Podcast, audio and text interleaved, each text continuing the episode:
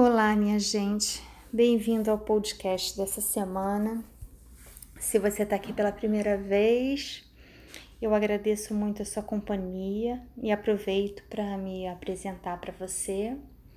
Eu sou Cláudia Dornelles, sou coach, advogada por formação, escritora e, na verdade, uma desbravadora da vida, uma pessoa em desenvolvimento simplesmente assim. Se você já é uma pessoa de casa, se você já me frequenta, a mim e os meus conteúdos, seja através dos vídeos, dos podcasts ou do canal do YouTube, podcast e YouTube que são ainda uma novidade e dois veículos com os quais eu ainda estou me habituando e aprendendo a lidar. Também agradeço muito a tua presença e hoje eu gostaria de falar com vocês sobre algo que no final desse podcast eu penso que possa fazer muito sentido, tanto para mim quanto para vocês, que é o encontro da gente com a nossa sombra, né? Eu vou explicar melhor isso e de uma forma bastante coloquial para que a gente entenda. A gente rotineiramente, desde que a gente nasceu, a gente busca fazer tudo para ser amado, ser aceito, ser admirado, ser acolhido. Porque eu tenho certeza que assim como eu, você também aprendeu, ainda que empiricamente, ainda que tenham te mandado essa mensagem de uma maneira indireta e muito pouco objetiva, você também aprendeu que para ser amada, para ser aceita, você teria que fazer tudo aquilo que estivesse ao seu alcance e muitas vezes o que não estivesse ao seu alcance para ser amada, para ser aceita, para ser admirada e para ser valorizada para aquelas pessoas que estavam à sua volta, que fossem mais ou menos próximas de você, consanguíneas ou não, enfim. Fato é que a gente passa a vida inteira negando as nossas próprias sombras, né? Muitas vezes a gente tem a capacidade de julgamento dos outros, né? Então a gente fala com muita propriedade: o outro é autoritário, Fulano é controlador, Cicrano é egoísta, Fulano é autocentrado, Beltrano é mesquinho, e assim passa a vida, dias e dias e dias e dias, muitas vezes anos, muitas vezes a vida inteira, infelizmente, tentando visualizar no outro aquilo exatamente que a gente nega na gente mesmo. É muito comum isso acontecer, isso tem uma explicação. Psicanalítica se diz muito sobre projeção, mas eu não vou entrar nessa seara porque eu não sou psicóloga. Embora faça uma especialização em psicanálise, eu acho que isso é um assunto que, que pode ser falado com mais propriedade adiante. Fato é que a gente não percebe que muitas vezes são justamente aquilo que a gente chama de defeitos que nos amparam, que nos defendem, que de certa forma suavizam a nossa caminhada. Então, vamos pensar no contrário de egoísta, por exemplo contrário de egoísta, generoso. Então, muitas vezes, uma pessoa pode ser vista como egoísta. Ao mesmo tempo, ela pode estar se defendendo demasiadamente de alguma falta de limite que já, já lhe puseram. Então, assim, é possível que a sua generosidade tenha sido muito mal utilizada e de alguma forma ela se vê com esse, entre aspas, defeito como uma medida útil para conseguir contextualizar sua existência. Isto é, ser egoísta como um defeito pode estar impedindo dela de alguma maneira dar pérolas aos porcos. De outra forma, uma pessoa que se vê como ah, muito egocêntrica, autocentrada.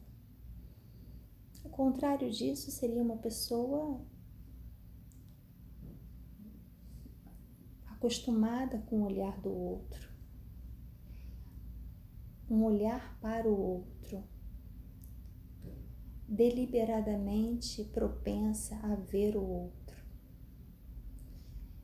Muitas vezes, essa pessoa autocentrada também pode estar se defendendo de muitos abusos cometidos quando olhou desenfreadamente para os outros. E cabe aqui dizer que esses outros são quaisquer outros. Que eu estou buscando dizer para você que tudo aquilo que você vê de defeito, que eu prefiro chamar de sombra em alguém, você possui, porque se você não possuísse, você não identificaria. E eu sei, por experiência própria, que isso é muito difícil de ser digerido. Dizer para a gente mesmo que aquilo que a gente vê no outro como um defeito é algo que a gente só reconhece porque tem em si é algo extremamente desafiador. E é por essa razão que eu te convido a partir de agora que você ouviu esse podcast, a prestar atenção em tudo aquilo que você julga, assim como eu, assim como todos nós na nossa humanidade. Tudo aquilo que a gente julga no outro, a maneira como a gente vê, a maneira como denomina, a maneira como trata, a maneira como qualifica ou desqualifica. Porque também o que eu gostaria que você soubesse é que tudo aquilo que você admira em alguém, você possui.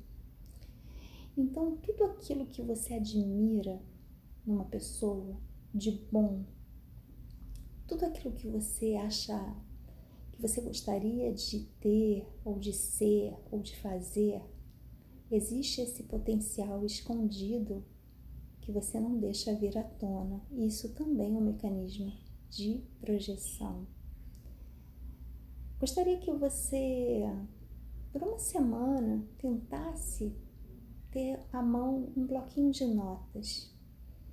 Um bloquinho de notas no qual você pudesse escrever tudo que você qualifica com mais recorrência e tudo que você desqualifica. E que você buscasse nessa semana se inspirar, estar próxima de pessoas que te inspiram. Quais são as pessoas próximas de você que te emprestam a sua melhor versão? É muito importante a gente ligar a nossa energia a pessoas que realmente falem como a gente pode melhorar, mas não é falar sobre sobre isso como num, numa instrução, né? num, num guia de instrução. Número um, faça isso, número dois, não faça aquilo, mas que pessoas te inspiram? Quais são as pessoas que te deixam se sentir melhor? Quais são as pessoas que te deixam se sentir mais inspiradas? Quais são as pessoas, seja virtualmente seja pessoalmente, sejam as pessoas que você acompanha, sejam os profissionais, os vídeos, os áudios, os, os perfis no Instagram, no Facebook, no seu mundo virtual. Quais são as pessoas que te, te fazem se sentir melhor, que chamam à luz a sua melhor versão? Isso é muito importante, porque isso também te inspira, assim como também é muito importante você reconhecer que tudo aquilo que você julga no outro, você tem dentro de si. Como eu disse, é, é um assunto bastante desafiador e por experiência própria eu posso dizer, porque eu estou nesse processo né, do, do encaminhamento, reconhecimento e, e desbravamento das sombras em mim. Eu posso dizer o quanto isso é muitíssimo íntimo e difícil, mas é libertador. Esse exercício que pode parecer muito bobo e muito frágil traz resultados poderosíssimos. Eu fico por aqui desejando que você possa compartilhar comigo a sua experiência.